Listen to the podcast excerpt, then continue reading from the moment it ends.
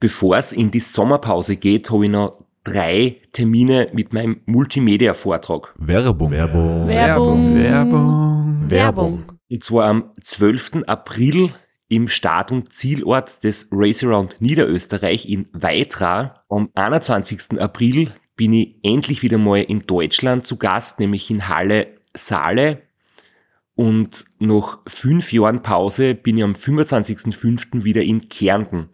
Und zwar in der Artbox in St. Gertraud bei Franschach. Es gibt ein paar Highlights vom Race Across America, Einblicke in meinen 24-Stunden-Rekord und natürlich ganz viel Anekdoten, teilweise auch sehr lustige, aus meinen beiden Teilnahmen beim Transcontinental Race.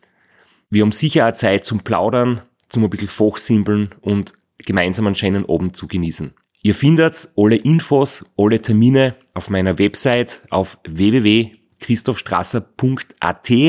Dort gibt's auch die Links und die Möglichkeit, Tickets zu kaufen. Bis bald. Werbung. Werbung. Werbung. Werbung. Werbung Ende. Podcastwerkstatt. Herzlich willkommen bei Sitzfleisch. Dem Podcast, wo wir jetzt endlich wieder über ein Carrera Bicicletta reden.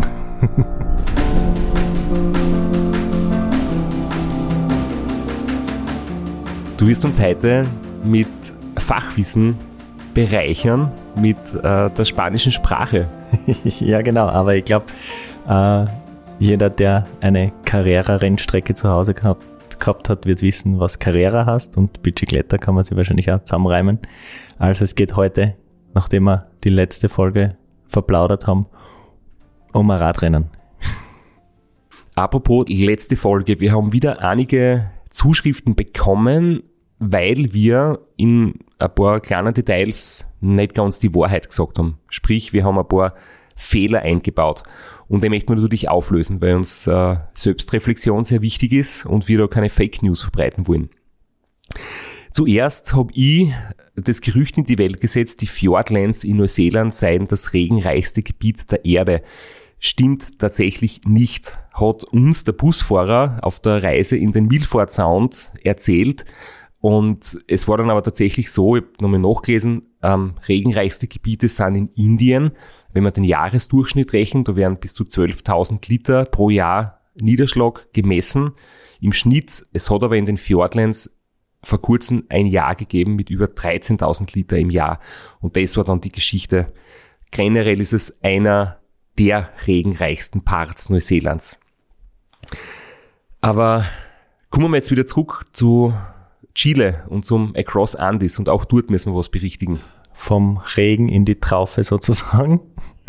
äh, genau, wir, ich habe gesagt, die Startorte der zwei Austragungen Across Andes sind circa 400 bis 600 Kilometer auseinander. Tatsächlich sind es 1000 Kilometer, äh, ziemlich genau 1000 sogar, wie uns ein aufmerksamer Zuhörer, äh, der eine Zeit lang in Chile gelebt und gearbeitet hat, mitgeteilt hat. Und er hat nochmals bestätigt, äh, was ich eh schon berichtet habe, dass da in Patagonien ein komplett anderes Klima herrscht und ein anderes Klima als das, das ich beschrieben hätte, wäre die große, komplette Ausnahme gewesen. also da waren sehr viele, so wie ich, sehr blauäugig und sind da in die Falle getappt. Also es waren 1000 Kilometer zwischen den beiden Jahren unterschiedlich. Heuer war es 1000 Kilometer weiter südlich und da möchte man nochmal Danke sagen dem Bernd, der uns da mit Insiderwissen ähm, aufgeklärt hat.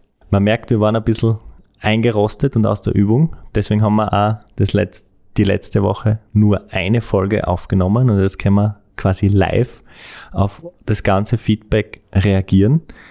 Hat auch seine Vorteile, hat auch den Nachteil, dass wir uns jetzt schon wieder singen. Und anscheinend hat das Teletext-Thema doch ein paar Leute beschäftigt. Ich habe nämlich auch noch eine Nachricht gekriegt, dass auf Seite 256 nicht die Kurzmeldungen, sondern die NBA-Basketballergebnisse, muss sagen, stimmt natürlich. Ich habe auch immer sehr gern NBA nachgelesen. Die Kurzmeldungen waren auf 259, ist aber irrelevant, weil dort wird auch nicht über unsupported Radrennen berichtet. Und eins möchte ich noch sagen, also ich habe äh, nach der letzten Episode, wo ich sehr Intimes von mir preisgegeben, habe sehr, sehr viel Feedback gekriegt auf allen Kanälen. Ich habe es, glaube ich, nicht geschafft, allen adäquat oder überhaupt zu antworten. Dafür möchte ich mich entschuldigen, aber das ist angekommen bei mir. Das hat mich sehr gerührt, das hat mich sehr gefreut. Äh, danke auf diesem Weg noch einmal dafür und vielleicht schaffe ich es noch irgendwann all die Nachrichten zu beantworten. Ich kann es aber nicht versprechen. Aber äh, falls ihr noch wartet auf eine Antwort von mir, ich habe es gelesen, ich habe mich sehr darüber gefreut auf diesem Weg. Danke dafür. Ja, du hast in der letzten Episode über deine Situation, über die traurigen Ereignisse gesprochen, über die Vorbereitung, dass du trotz diesen, sagen wir mal, ja, traurigen Ereignissen dich, dich gut in Form bringen hast können und dann angekommen bist in Chile. Du hast da den Reifen aufziehen lassen, hast dann noch den Aerobar abgebaut vom Lenker und ein bisschen Winterjacke und Regenhose gekauft vor Ort und ich glaube, da sind wir stehen geblieben und da machen wir weiter.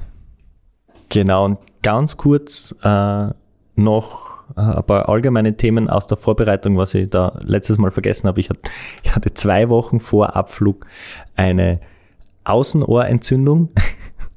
äh, die war Gott sei Dank nicht schmerzhaft und nicht fiebrig und hat mich nicht äh, in meinem Trainingsvermögen eingeschränkt, also ich habe ganz normal trainieren können. Es war halt einfach nervig, weil sich da diese Flüssigkeit im Ohr angestaut hat. Ich habe schlecht gehört, aber es hat mich so nicht eingeschränkt. Äh, habe dann mit meinem HNO-Arzt äh, das dann noch rechtzeitig bekämpft und war dann wirklich beschwerdefrei und in Topform am Start. Und es war ein ganz interessantes Gefühl. Also das habe ich auch schon während Training immer wieder gemerkt, je besser ich in Form gekommen bin, desto irgendwie nervöser bin ich geworden. Wenn irgendwo äh, am anderen Ende des Zugs jemand gehustet hat, habe ich schon gedacht, na, jetzt bin ich so gut in Form, jetzt äh, habe ich echt so hart dafür gearbeitet. Ich brauche es jetzt echt nicht, dass ich in irgendeiner Art und Weise krank werde. Und ich habe auch einfach gemerkt, wie sie die Erwartungshaltung fürs Rennen, also wenn ich jetzt, also ich bin nie mit Ausnahmen komplett untrainiert bei so einem Rennen am Start. Aber je besser ich in Form war, desto mehr hat sie die Erwartungshaltung irgendwie verschoben.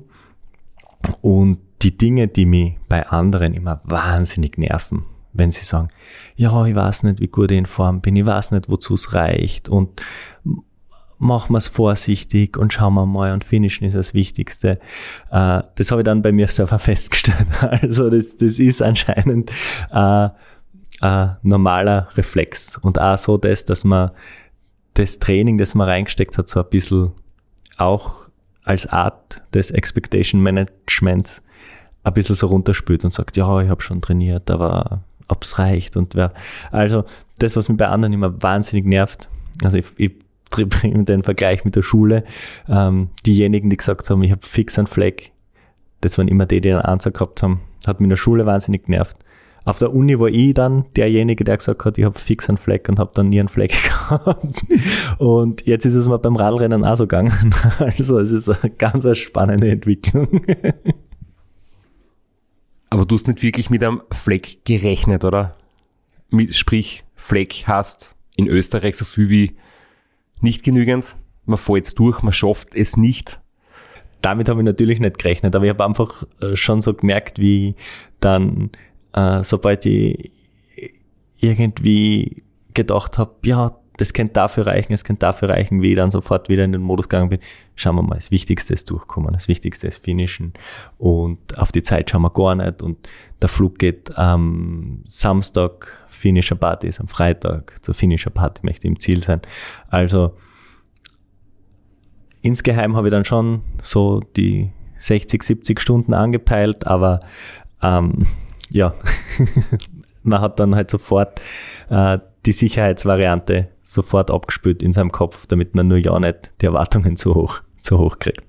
Aber du kannst da vielleicht an dieser Stelle mal kurz äh, vorstellen, wie es Leuten geht, die dann auch Sponsoren haben und die richtig viel trainieren. Ich kenne das von mir. Also man macht sich dann selbst schon einigermaßen Druck, soll man natürlich nicht und es kann auch problematisch werden oder hinderlich werden. Aber wenn jetzt da du Ausstatter und Sponsoren hast und Partner und du hast 1000 Stunden Training in den Beinen und hast viel investiert, dann wird es halt mit dem, was du jetzt gesagt hast, wie sind die eigenen Erwartungen, wie kann man das managen, dass man nicht unter dem leidet, dass man sich nicht an Stress macht, dass man nicht nervös wird, dass man trotzdem locker bleibt, das ist eine schwierige Kombo, ja. Ich habe ja den Vorteil gehabt, dass mich in Chile keiner kennt, gekannt hat. Äh, und ich habe dann wenigstens von außen keinen Druck gehabt. Also alles, das habe ich mir selber gemacht. Bei jemandem wie dir, da, also ich erlebe das ja, wenn wir gemeinsam unterwegs sind, äh, wo dann nur mehr gefragt wird, wie hoch der nächste Sieg ausfallen wird quasi. Und das ist, das erzeugt dann wahrscheinlich schon nochmal eine extra Portion Druck. Ich würde an dieser Stelle gerne den Peter Packel zitieren, Fußballtrainer in Österreich. Falls es wir jetzt nicht durch den Schnitt schaffen, wenn der Lukas glaubt, es gehört geschnitten, dann bitte. Aber da ist einmal gefragt worden, Erwartungshaltung vor dem Spiel, ob er Druck verspürt als Trainer.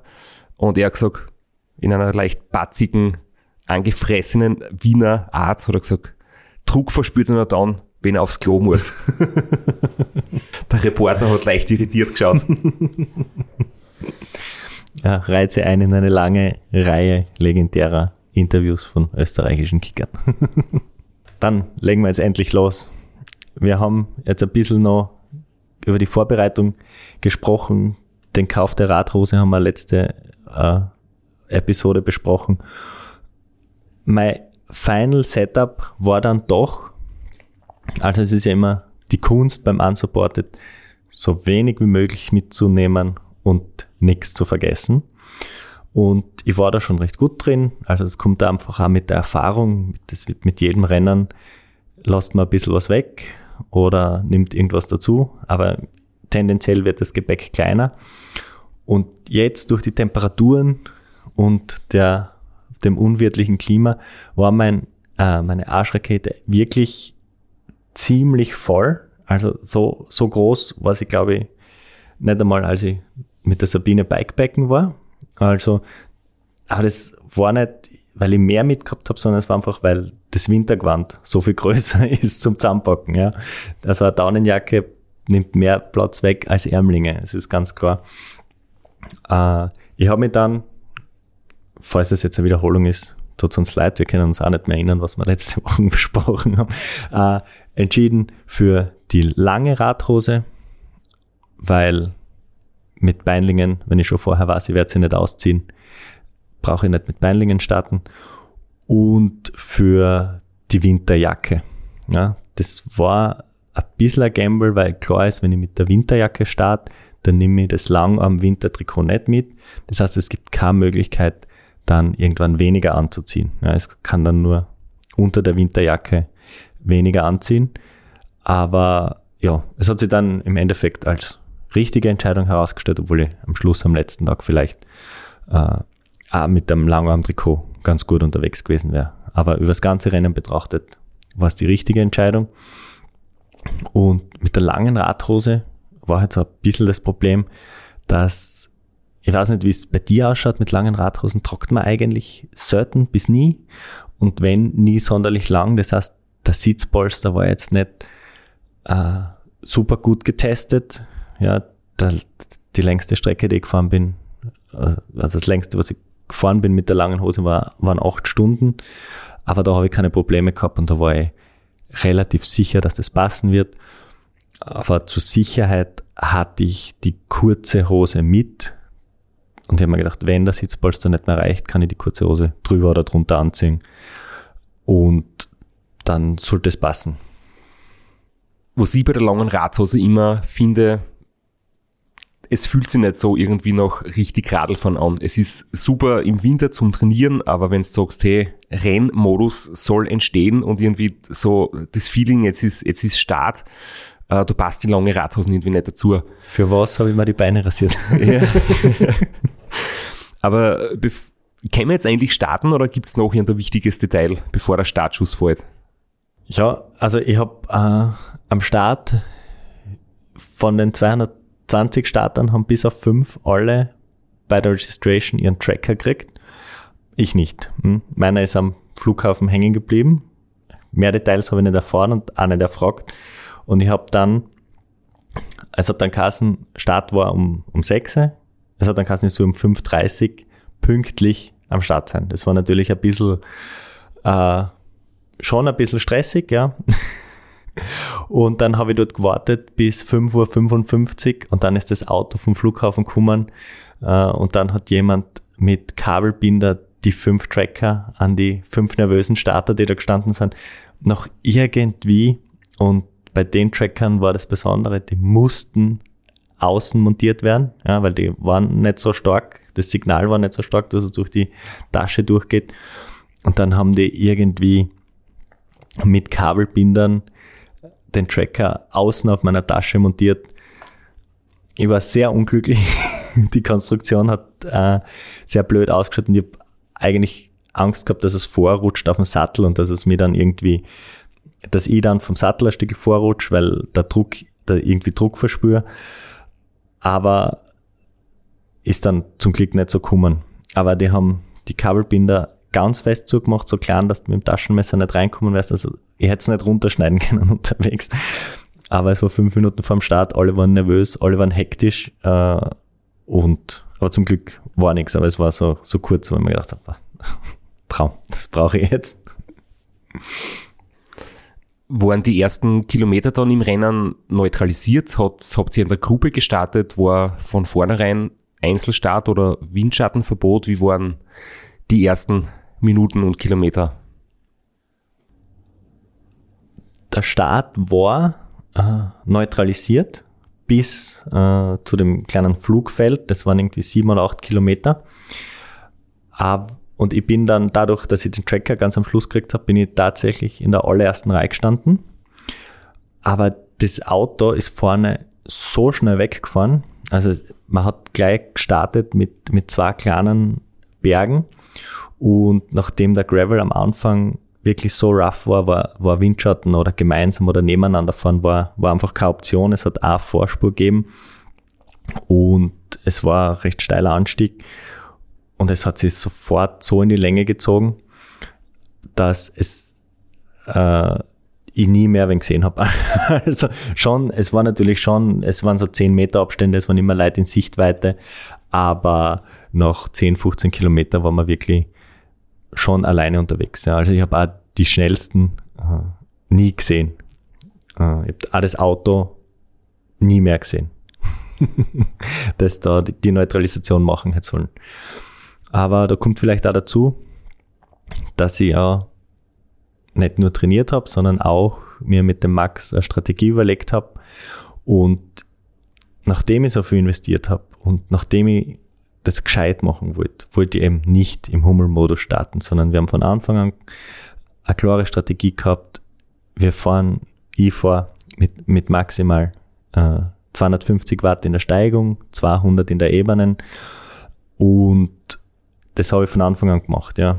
Also auch wenn rechts und links von mir die Leute vorbei gezischt sind, habe ich mich zusammengerissen, bin da jetzt nicht dem verfallen, diesem Rennfieber, sondern bin bei mir geblieben und habe mich da wirklich an diese Vorgabe gehalten, so gut es ging. Und deswegen habe ich mich, also habe versucht, mich nicht anstecken zu lassen. Werbung. Werbung. Werbung. Werbung. Werbung. Flo, bist du auch schon so aufgeregt, wenn du an den April denkst? Jedenfalls, äh, wenn du das gleiche meinst wie ich, dann bin ich schon sehr voller freudiger Erwartung.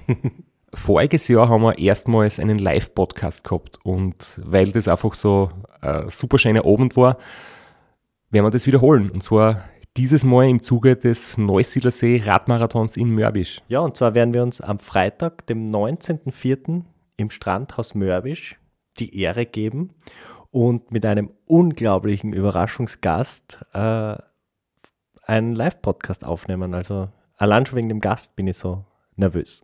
Ich hoffe, dass du nicht dich ins Publikum setzt äh, und zuhören wirst, aber ich muss sagen, der, der Gast ist wirklich grandios und ich würde sagen, wir huchen einfach einmal, was er zu dem Ganzen sagt. Hallo, Johnny Holland hier. Heute stehe ich natürlich wieder am Start beim Neusiedlersee Radmarathon. Immer ein Highlight des Jahres. Nebenbei bin ich all live beim Podcast beim Neusiedler Radmarathon.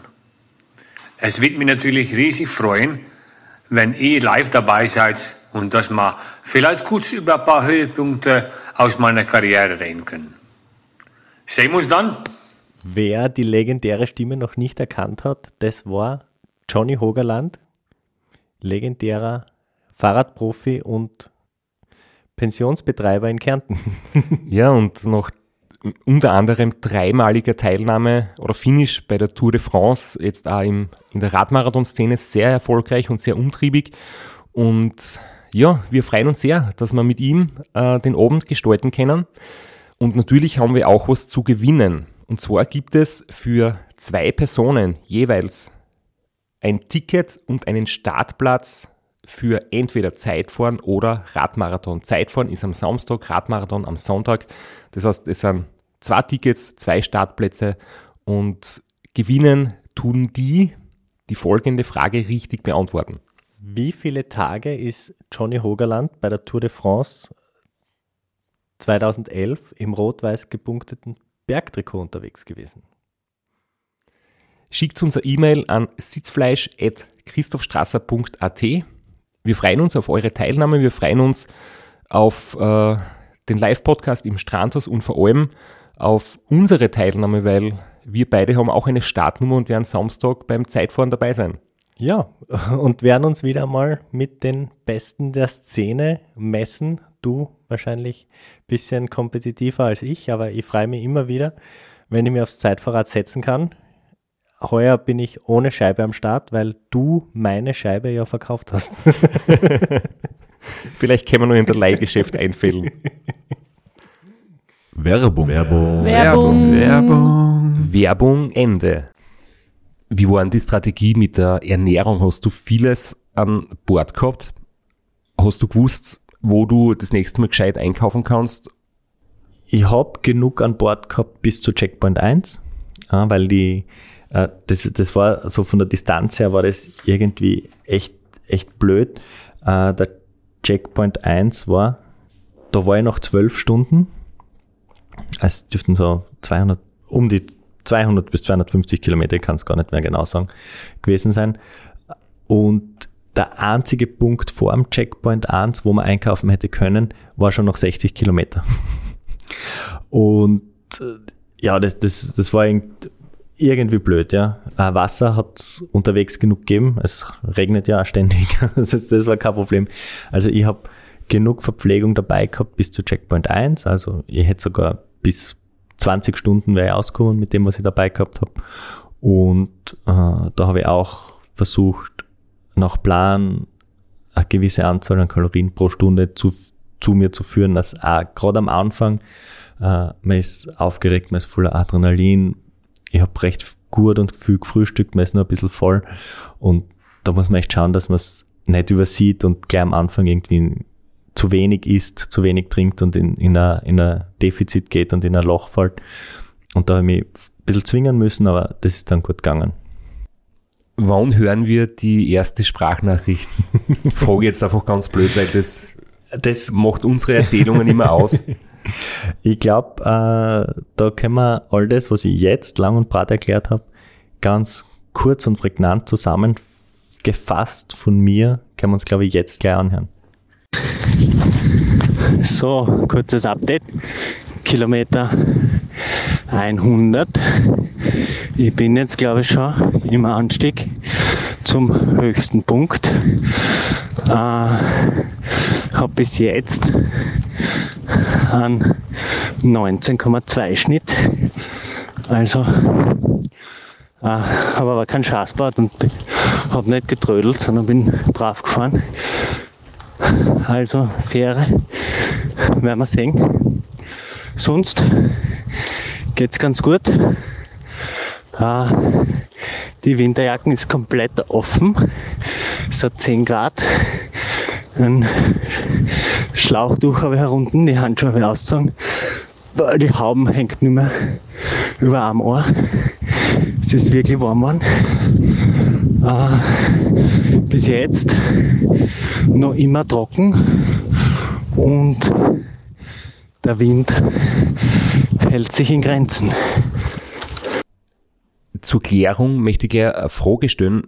Ich weiß, du hast im Vorfeld die mit der Fähre beschäftigt und es waren irgendwie Fähren geplant oder verpflichtend. Bitte erzähl uns davon, worum ist du genau gegangen? Genau, das war das, was ich jetzt aufklären wollte, weil ich glaube, wir haben darüber noch nicht gesprochen. Ähm, es ist bei diesem Rennen so, dass es eine Fährfahrt gegeben hätte, äh, geplant gewesen wäre, auf der Strecke vorgesehen gewesen wäre und die Fähre nur zwischen 8 Uhr und 19.30 glaube ich, verkehren würde. Und die Fähre wäre irgendwie nach 800, 850 Kilometern gewesen. Ja. Und es war so lang die Diskussion, wird man die Fähre am Montag noch erwischen oder muss man sowieso von Montag auf Dienstag irgendwie pausieren, weil man die letzte Fähre verpasst. Ja. Es, es war so an der Kippe und die Schnelleren haben schon darauf spekuliert, aber es wäre irgendwie zu fahren gewesen. Äh, 18er Schnitt, glaube ich, über 850 Kilometer, um die letzte Fähre zu erwischen.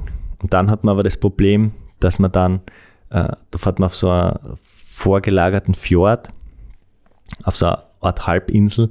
Dort wären nochmals 20 Kilometer zu fahren gewesen und dann wieder zurück und die gleiche Fähre. Das heißt, wenn man die letzte Fähre um 1930 erwischt, dann hängt man dort auf dieser Halbinsel fest und kommt nicht weg.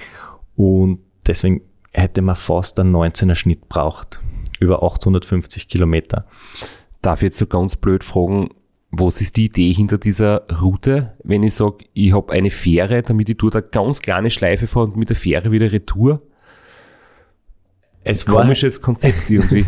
ähm, es war so, Sie haben das ganz nett erklärt, also diese Carreretta Austral, wo ein Großteil der Strecke entlang geführt hat, das ist äh, eine sehr berühmte, beliebte Tourismusstrecke. Und die Orte direkt an dieser Route äh, bekommen sehr viel Tourismus ab. Äh, da gibt's Hotels, Nächtigungen, Restaurants, äh, da boomt's ein bisschen.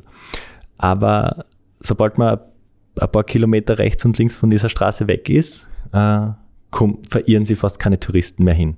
Und jetzt haben wir eben diese, diese zwei Ort, Ortschaften, wo die Checkpoints waren, Lago Verde und Raul Marin. Äh, die zwei Orte, äh, die waren einfach, da war der ganze Ort dahinter, die waren total motiviert und haben sich riesig gefreut, dass jetzt da Leute hinkommen und Touristen und dass man ihnen sagen kann, wie schön es bei ihnen auch ist und sein kann. Und das war dann so mit den Organisatoren, äh, das, das war der, der, das Ziel der Organisatoren, also auch den Leuten schöne Orte abseits dieser ausgetrampelten Tourismuspfade zu zeigen. Und das war der Zweck dahinter. Prinzipiell habe ich nichts gegen Fährfahrten in, in solchen Rennen, wenn es halt halbwegs vernünftig planbar ist. Und das war jetzt halt gerade so an der Grenze. Also je nach Straßenbeschaffenheit, je nach Renntyp, äh, wäre es schon für sehr, sehr viele ambitioniertere möglich gewesen, diese Fähre zu erreichen.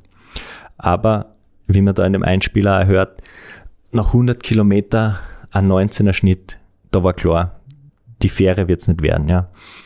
Und äh, deswegen, das hat halt das Rennen danach ein bisschen geprägt, weil es, es war, es waren dann äh, das habe ich nicht mitbekommen, aber das war dann beim Dotwatchen relativ schnell klar. Es gibt drei, vier Leute, die die realistische Option haben auf die Fähre am Montag und eine Riesengruppe, die dann zusammen warten wird wahrscheinlich und am Dienstag in der Früh die erste Fähre. Also es hat das Rennen irgendwie zerrissen, zweigeteilt, schon relativ früh im Rennen äh, hat es irgendwie so abgezeichnet, als gäbe es ein Rennen zur Fähre, wo es dann eigentlich nur darum geht, wie viel Schlaf und wie gut kann ich mir erholen bis zur ersten Fähre am Dienstag in der Früh und dann das zweite Rennen von der Fähre zurück ins Ziel. Wichtige Frage noch, wie oft fährt die Fähre, in welchem Intervall? Also zweimal pro Tag oder irgendwie stündlich und vor allem wie lang ist man dann am Schiff? Die Fähre wird nur hin und her fahren. Das ist, geht eigentlich nur über einen Fluss drüber. Ähm, also wird so im 15-Minuten-Takt. Je nach, je nach Verkehr natürlich. Sie wartet immer zusammen, bis genug Autos sind, bis die Fähre voll wird. Aber das ist, äh, also es ist schon eine Fähre, es ist kein richtiges Floß, aber es ist einfach, äh, die Autos fahren auf, einfach gerade drüber quasi. Da wird nicht rangiert, die, wird, die dreht nicht um, die fährt einfach nur hin und her über diesen Fluss. Und weil du in der Audionachricht noch gesagt hast, der höchste Punkt ist äh, kurz vor dir, sag uns bitte noch, wie hoch war das? Jetzt hast du mich viel gefragt, aber ähm, der, der höchste Punkt war tatsächlich nur knapp über, über 1000 Meter. Die, die vielen Höhenmeter auf dem Rennen haben sie zusammengesetzt aus vielen kleinen, kurzen Anstiegen, teilweise giftigen Anstiegen, aber so äh, bis auf ein, so richtige Pässe oder so hat man nicht gehabt. Ja. Und man, man ist da, äh, ich habe die ersten 100 Kilometer der Strecke habe ich ja schon gekannt aus dem Training und man, man bewegt sich da so in Stufen rauf. Man merkt gar nicht, dass man äh, schon 700 Höhenmeter zurückgelegt hat. Das zieht sich einfach über, über 100 Kilometer schrittweise über Stufen und man hat dann auch nicht so einen richtigen Cut, dass man dann auf der anderen Seite eine wilde Abfahrt hat, sondern man kommt dann auf diese Hochebene, auf diese Alto Pampa und fährt dort relativ flach dahin. Man ist dann einfach in der Höhe, aber merkt dann nichts davon, ja. Es war dann, nachdem es relativ schnell klar war, dass die Fähre, dass es das nicht sein wird, äh, man darf ja vor dem Start so, so eines Rennens keine Hotels buchen, aber man darf natürlich recherchieren, zumindest hätte ich das so verstanden. Und äh, nachdem dann klar war, dass es für mich jedenfalls die Fähre nicht werden wird, habe ich mir dann gleich in La Junta, das ist der Ort, wo man planmäßig dreimal durchkommt. Äh, über Booking habe ich vorher schon äh, gesehen, was ich ungefähr möchte und habe das dann während des Rennens relativ bald einmal gebucht. Ja? Dass ich dann jedenfalls äh, safe bin, weil ich mir gedacht habe, okay, alle werden dann dort früher oder später landen und stranden und vor der Fähre schlafen wollen, weil direkt an dem Ort, wo die Fähre wegfährt, gibt's nichts. Und so 50 Kilometer davor, an diesem T quasi der Strecke, äh, dort äh, habe ich mir dann gleich was relativ bald was gebucht und habe dann äh, für die Nacht von Montag auf Dienstag und hätte mir dann gedacht, okay, dann werde ich dort äh, um irgendwann vor Mitternacht werde ich jedenfalls dort sein, hab's dann, kann mir dort trockenlegen, kann dort schlafen und kann dann ausgeschlafen zur Fähre fahren. Deswegen habe ich ziemlich bald einmal äh, dort ein Zimmer gebucht.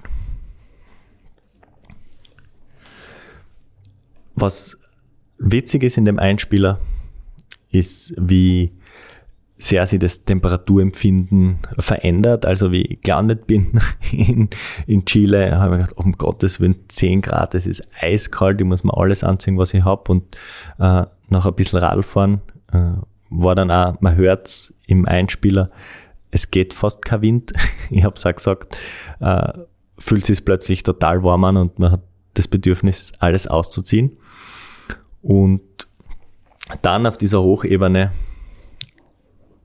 nach dem Anstieg, dann ist der Wind so richtig kommen, weil da gibt's keine höheren Berge mehr, die irgendeinen Wind abbremsen können.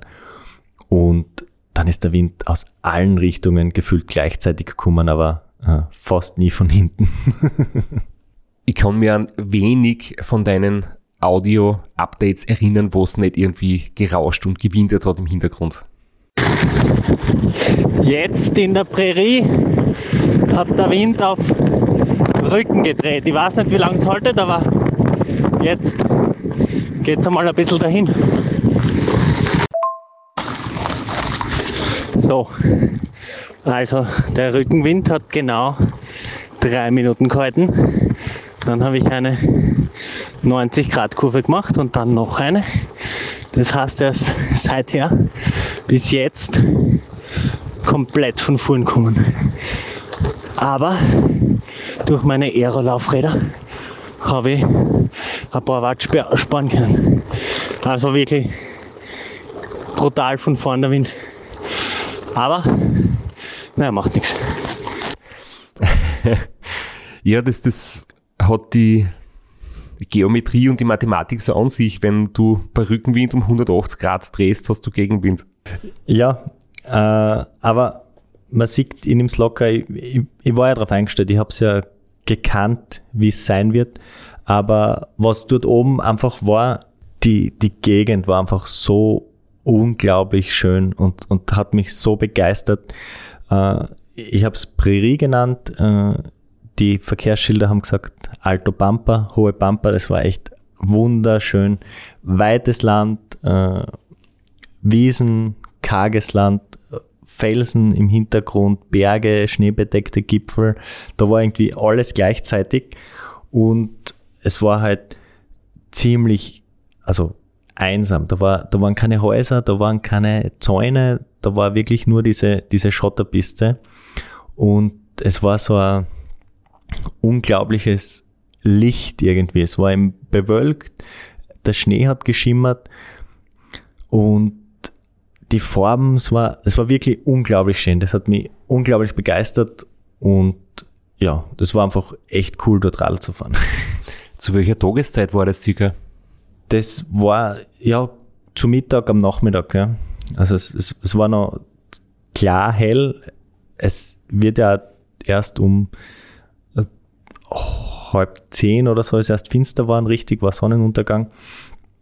Es war lang, aber es war klar noch am Tag, ja. Es, es hat noch nicht gedämmert oder so. Und das Licht, das war wirklich unglaublich schön. Das hat mich so begeistert. Und ja, das war der Großteil der Strecke nach dem höchsten Punkt, der war also noch knapp 120 Kilometer oder so, bis zum Checkpoint. Das war wirklich landschaftlich unglaublich. Du hast ja schon gesagt, dass sich das Wetter dort immer wieder gerne mal ändert. Wie lange ist denn diese wunderschöne Stimmung dann geblieben? Leider war das dann recht schnell vorbei, aber das hören wir uns wahrscheinlich am besten selber an. So, die letzten 23 Kilometer bis zum Checkpoint waren das beschissenste, was ich jemals gefahren bin. Die Straßen war echt richtig, richtig schlecht benannt.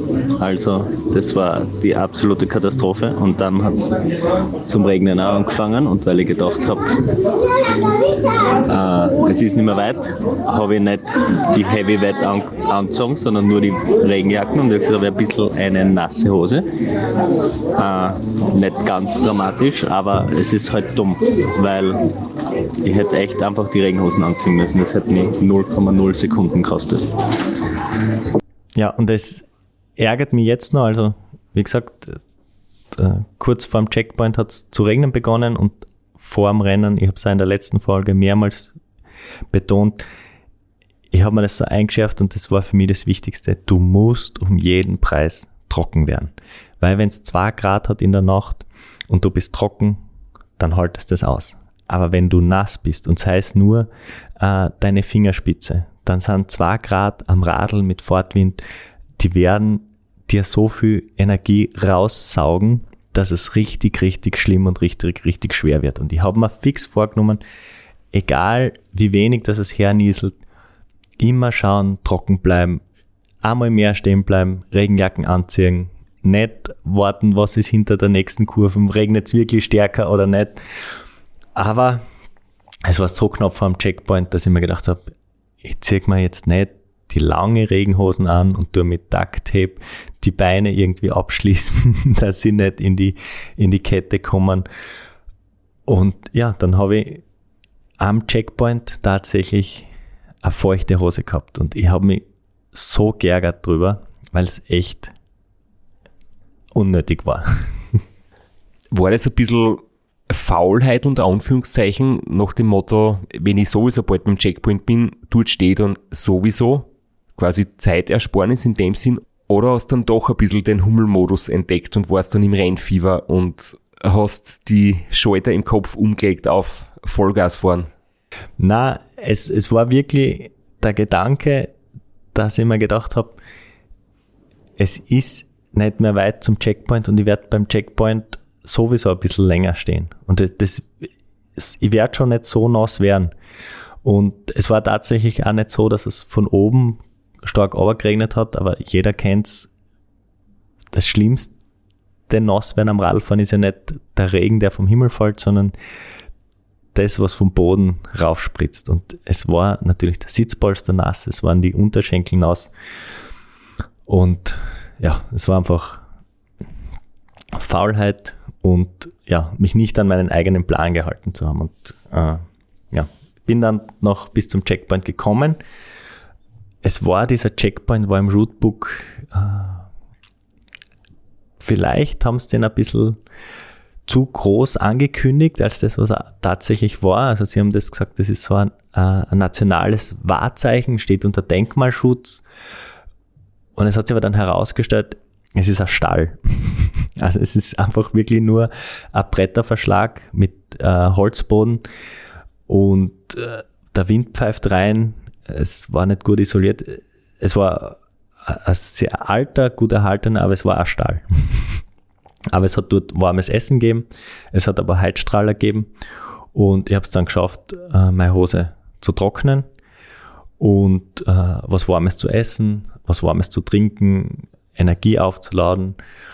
Und nachdem ich dort war um äh, 19 Uhr knapp, äh, habe ich mir dann ein bisschen mehr Zeit genommen, habe mich, hab mich gleich nachtfahrbereit gemacht, habe die volle Regenmontur anzogen, weil der Regen ist stärker geworden, er ist richtig stark geworden, also es war richtiger Starkregen dann und äh, habe gleich alles in den Nachtfahrmodus und in den Regenmodus mich vorbereitet und habe dann dort äh, über eine Stunde, ich würde nicht sagen vertrödelt, sondern ich habe bis dahin bin ich nur einmal stehen geblieben äh, zum Pinkeln ganz kurz und einmal zum Wasserflaschen auffüllen an einem kleinen Fluss und habe mir dann gedacht, jetzt mache ich es gescheit, mache ich nicht, weil wenn ich jetzt äh, irgendwie einen Blödsinn mache dann, und in einer halben Stunde im vollen Regen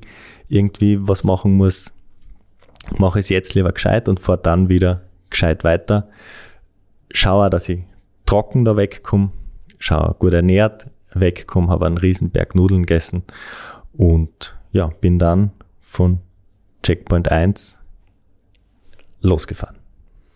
Mir gefällt es sehr, wenn du nachschaust, wie viele Kilometer waren es jetzt und welche Uhrzeit bin ich beim Checkpoint eingetroffen, dass du nicht irgendwo auf einer digitalen Plattform nachschaust, auf Strava oder Garmin Connect oder sonst wo äh, im, im Tracking, sondern du nimmst deine originale Privé-Karte her, plattelst auf und schaust unter dem Stempel noch.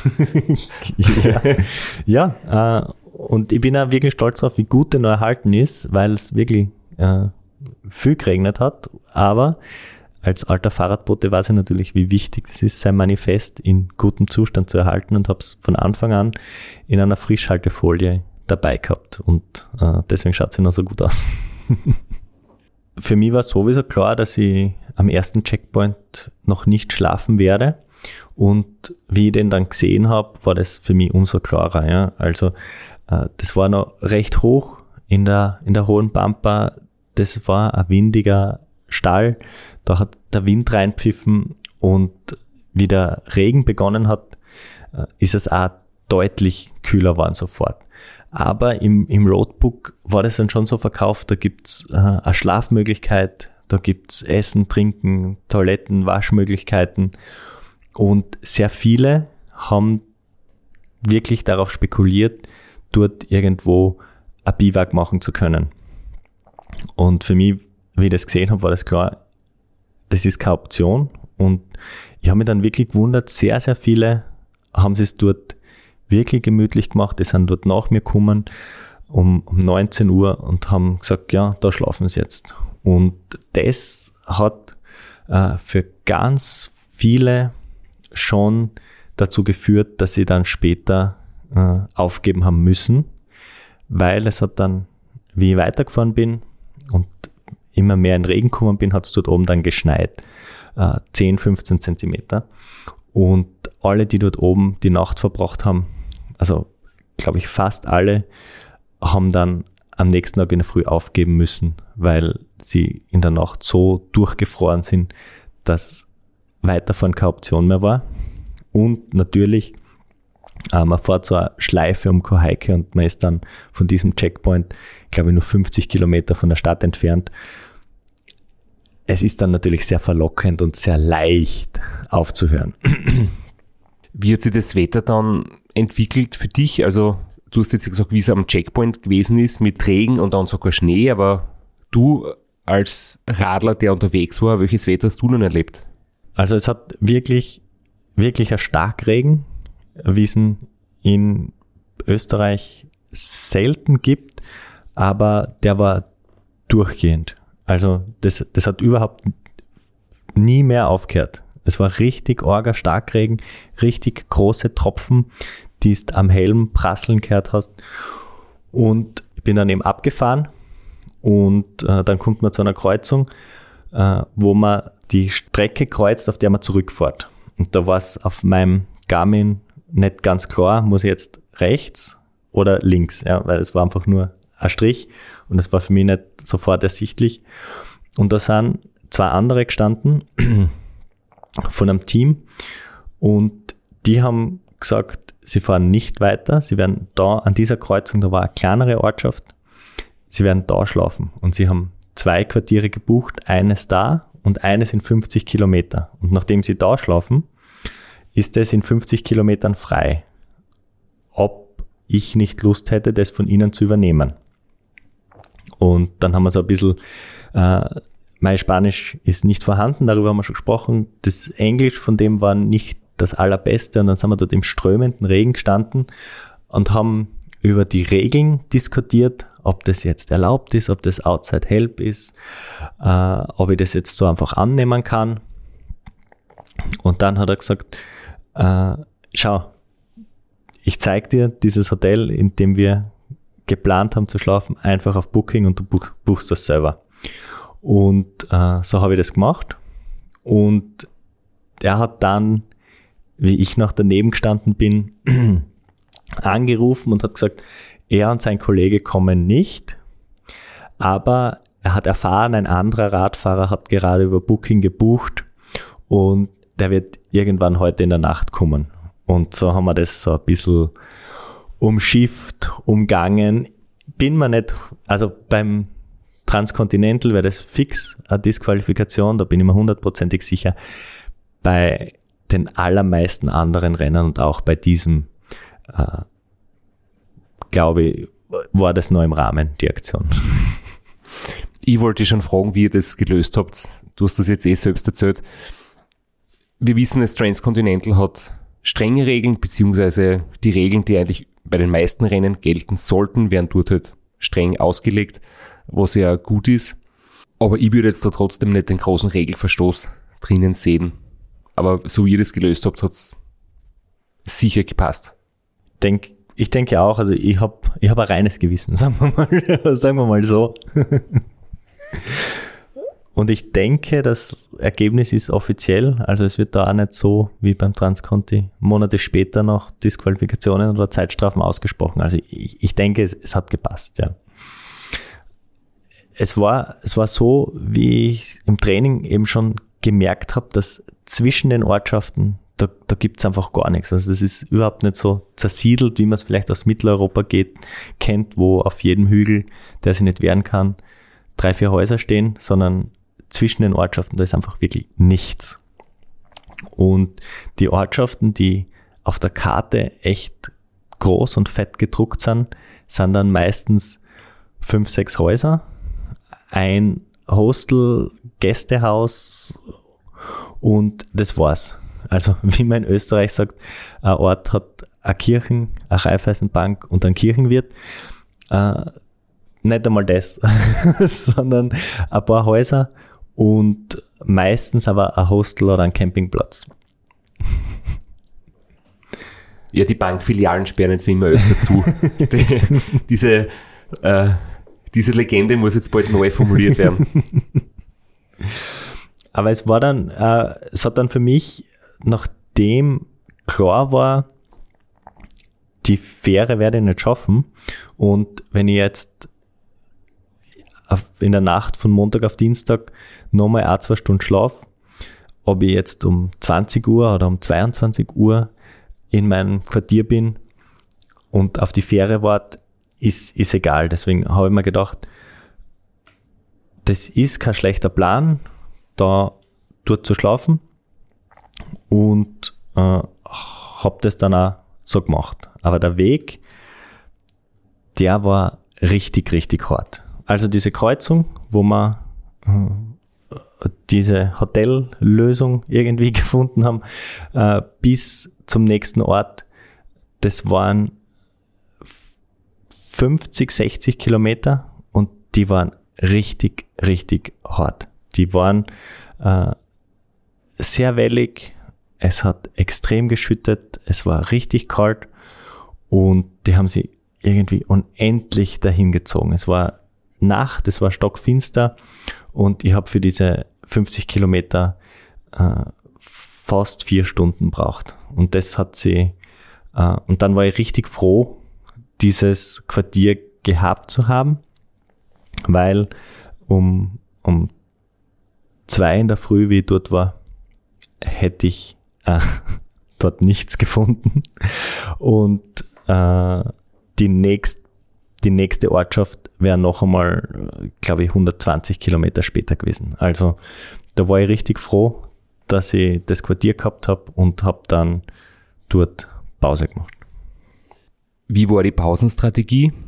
Von wegen Schlafzeit, wie viel Zeit gönnst du? Hast du es wieder so ähnlich gemacht wie beim Checkpoint mit äh, Zeit lassen und alles gewissenhaft machen, wenn es kalt und nass ist? Oder war das eher eine Expresspause?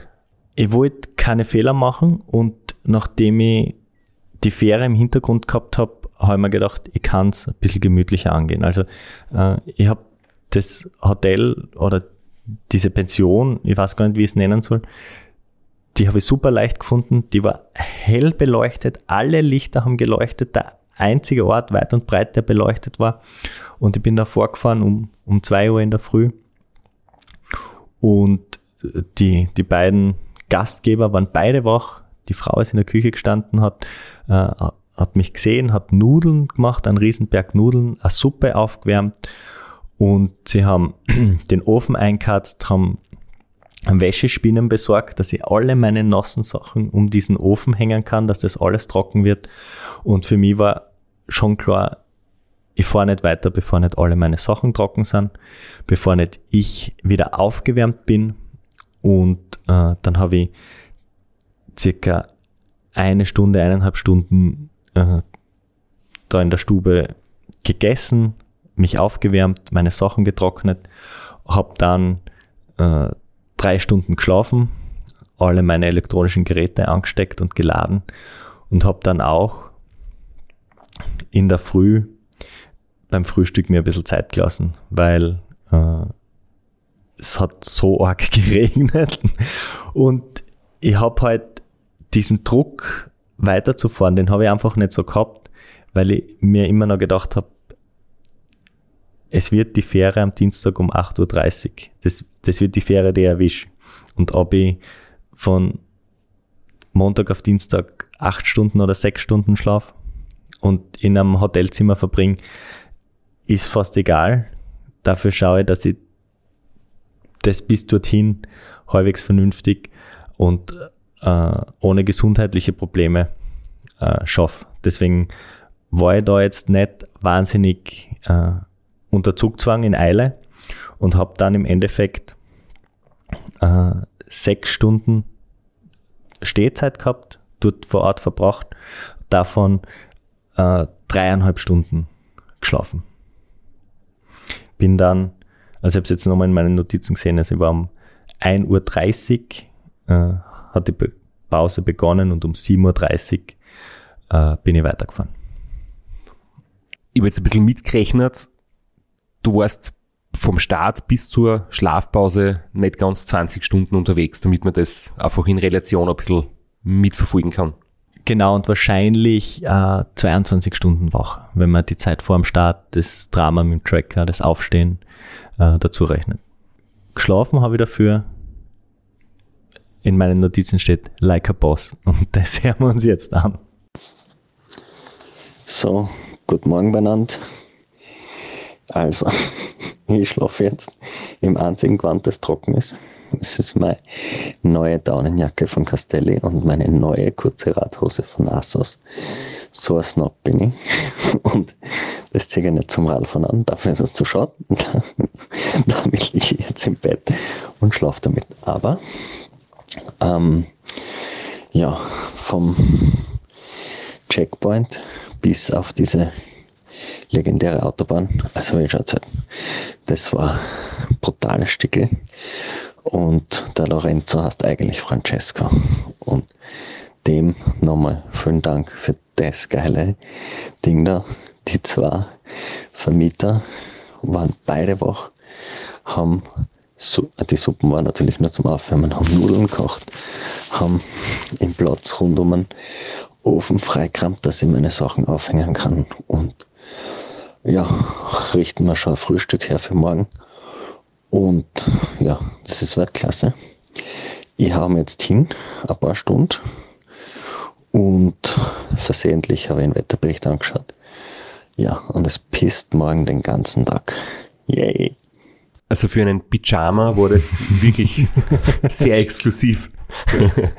ja, ich habe ja nicht so wie du eine gute Badehose mitgehabt, in der ich schlafen hätte können. Und äh, Schlafsack habe ich auch keinen dabei gehabt, habe ich schon erzählt, dass draußen schlafen keine Option war, dann nehme ich auch keinen Schlafsack mit. Und ja, das war, deswegen war es die Option. Und es fehlen jetzt ein paar äh, Nachrichten, wir spielen jetzt nicht alle ab da. Ich habe die Geschichte mit dem Zimmer, habe ich erzählt auch, und da habe ich den falschen Namen gesagt und das ist mir dann irgendwie, ich weiß gar nicht, wie, wie mir das dann eingeschossen ist, dann ist es mir eingefallen, dass es der falsche Name war. Wie war das Frühstück? Das Frühstück war großartig, also wie gesagt, die haben für mich aufgekocht um, um zwei in der Früh und wie ich dann gesagt habe, ja, mein Wecker, den stelle ich um fünf, äh, waren sie nicht so begeistert, aber wie ich auf war, waren sie beide hellwach und haben Riesenfrühstück gemacht. Eier, frisches Gebäck, äh, Kaffee, Tee, Fruchtsäfte, frische Avocados. Es war unglaublich, das Frühstück. Und wie hat sich das Wetter dann weiterentwickelt? Haben Sie die Prognosen bewahrheitet? Ganz genau. Es hat einfach weiter geregnet.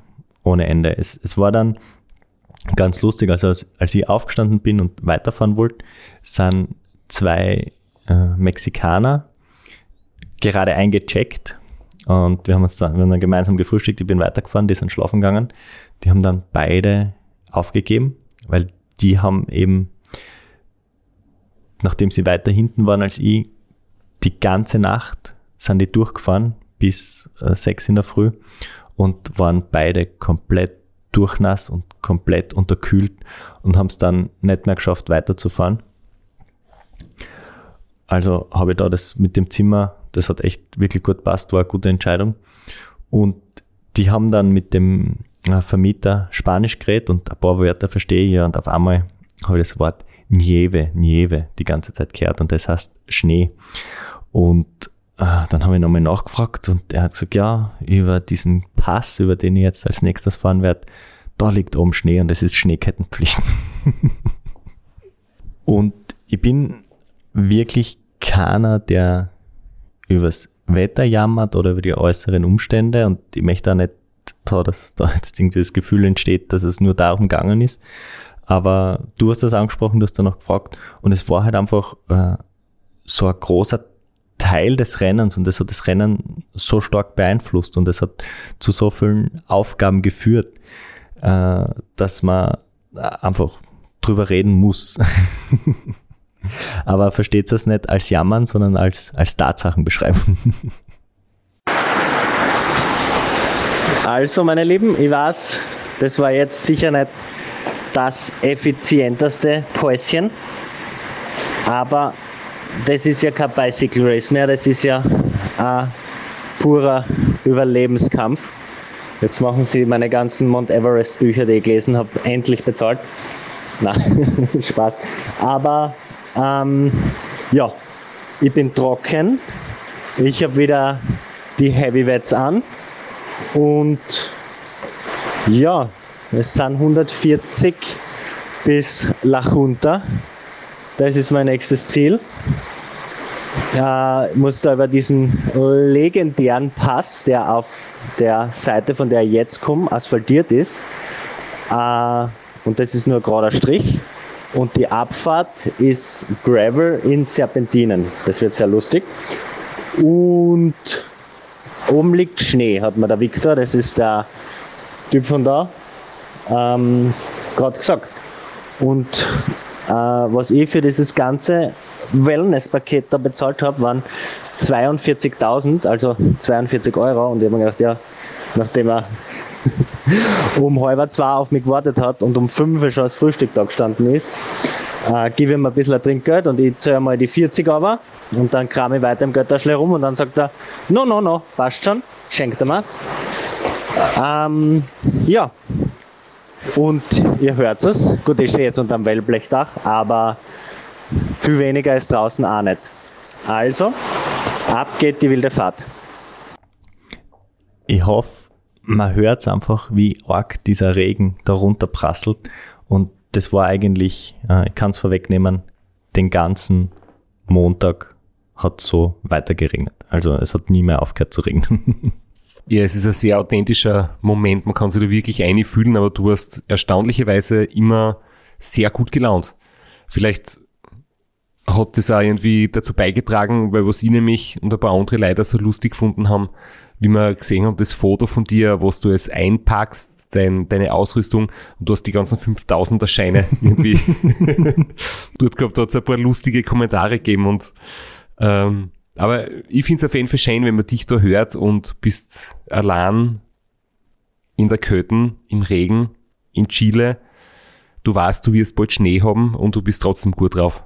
Ja, das war noch, mir war es warm, ich war trocken, ich habe super gegessen, äh, ich war guter Laune, aber was sich schon abgezeichnet hat, das, das mit dem Überlebenskampf, das darf man natürlich nicht äh, zu sehr verblödeln.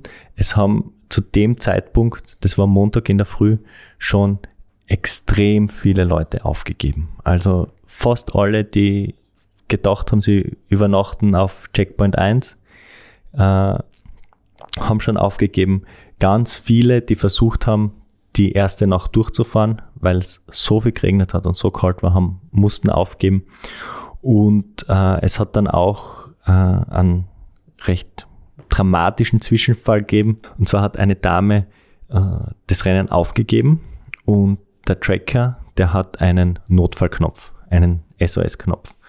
Äh, uns ist eingeschärft worden, den nur zu drücken, wenn es wirklich dramatisch ist, ja, weil der äh, dann direkt mit äh, dem Polizeipräsidenten, der war auch beim Race Briefing und der hat gesagt, die Polizei weiß entlang der Strecke überall Bescheid und wenn dieser Knopf druckt wird, wird wirklich Hilfe eingeleitet. Ja, also man darf da wirklich keinen falschen Alarm geben. Und die war, die hat auch gedacht, sie möchte die erste Nacht durchfahren, hat es versucht, ist komplett unterkühlt und hat dann diesen SMS, äh, diesen SOS-Knopf gedrückt.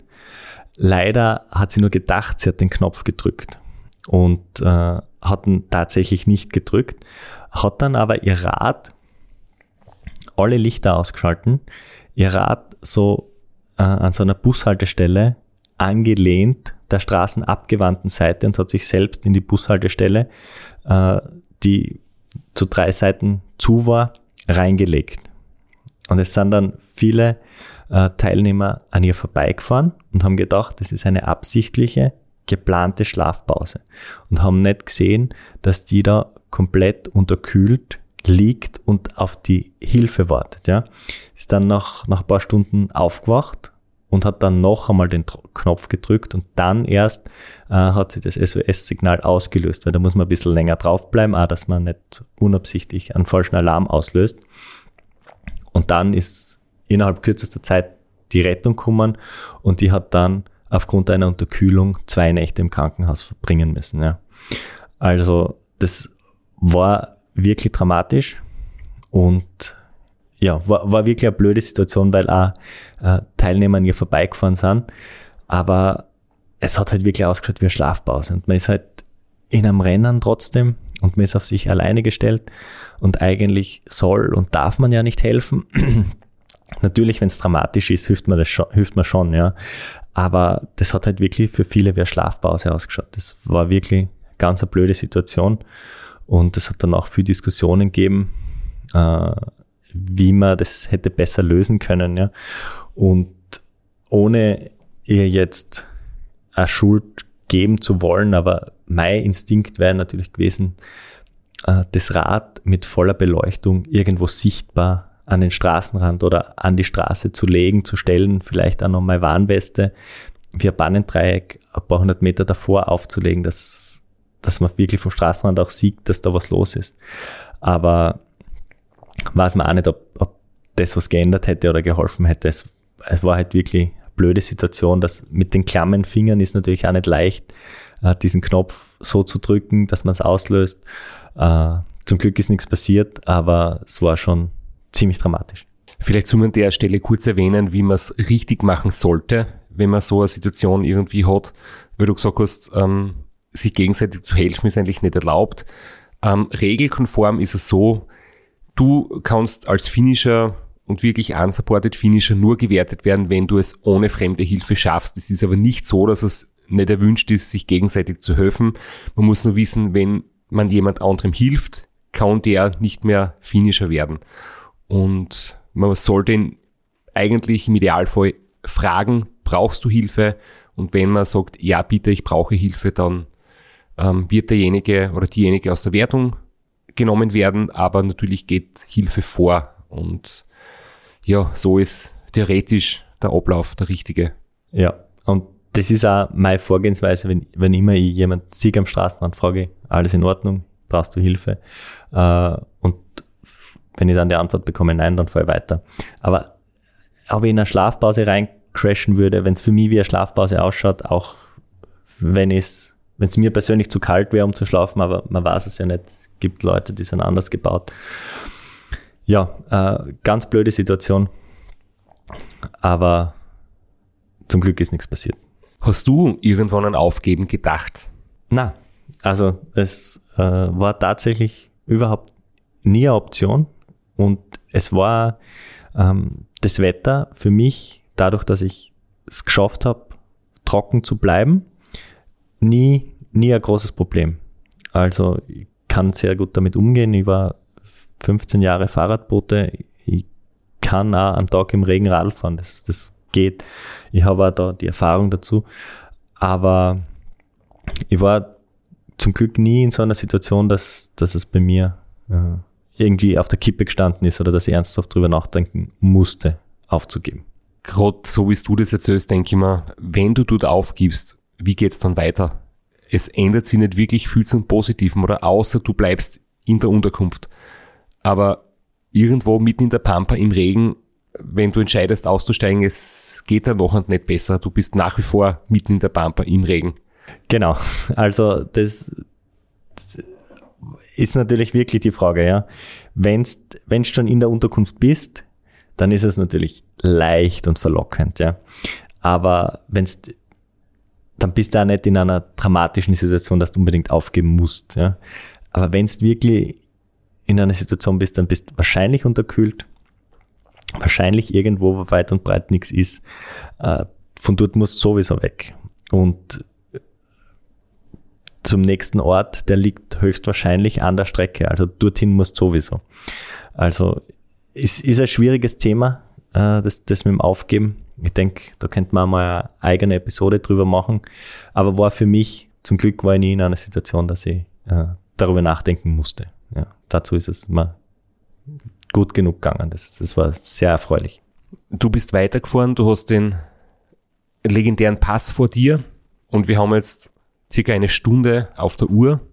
Ja, äh, dann teasern wir das noch an. Also das, die Unterkunft, die hat das ist einfach perfekt gefallen. Da habe ich echt mehr Glück als Verstand gehabt. Geplant war das nicht, aber es hat sich super so ergeben. Das war dann 20 oder 30 Kilometer vor diesem Pass. Das heißt, man hat sie schön wach fahren können und war dann echt äh, gut warm, gut konzentriert, gut bereit für diesen Pass. Und ich denke, mit dem Pass könnte man dann in die nächste Episode reinstarten.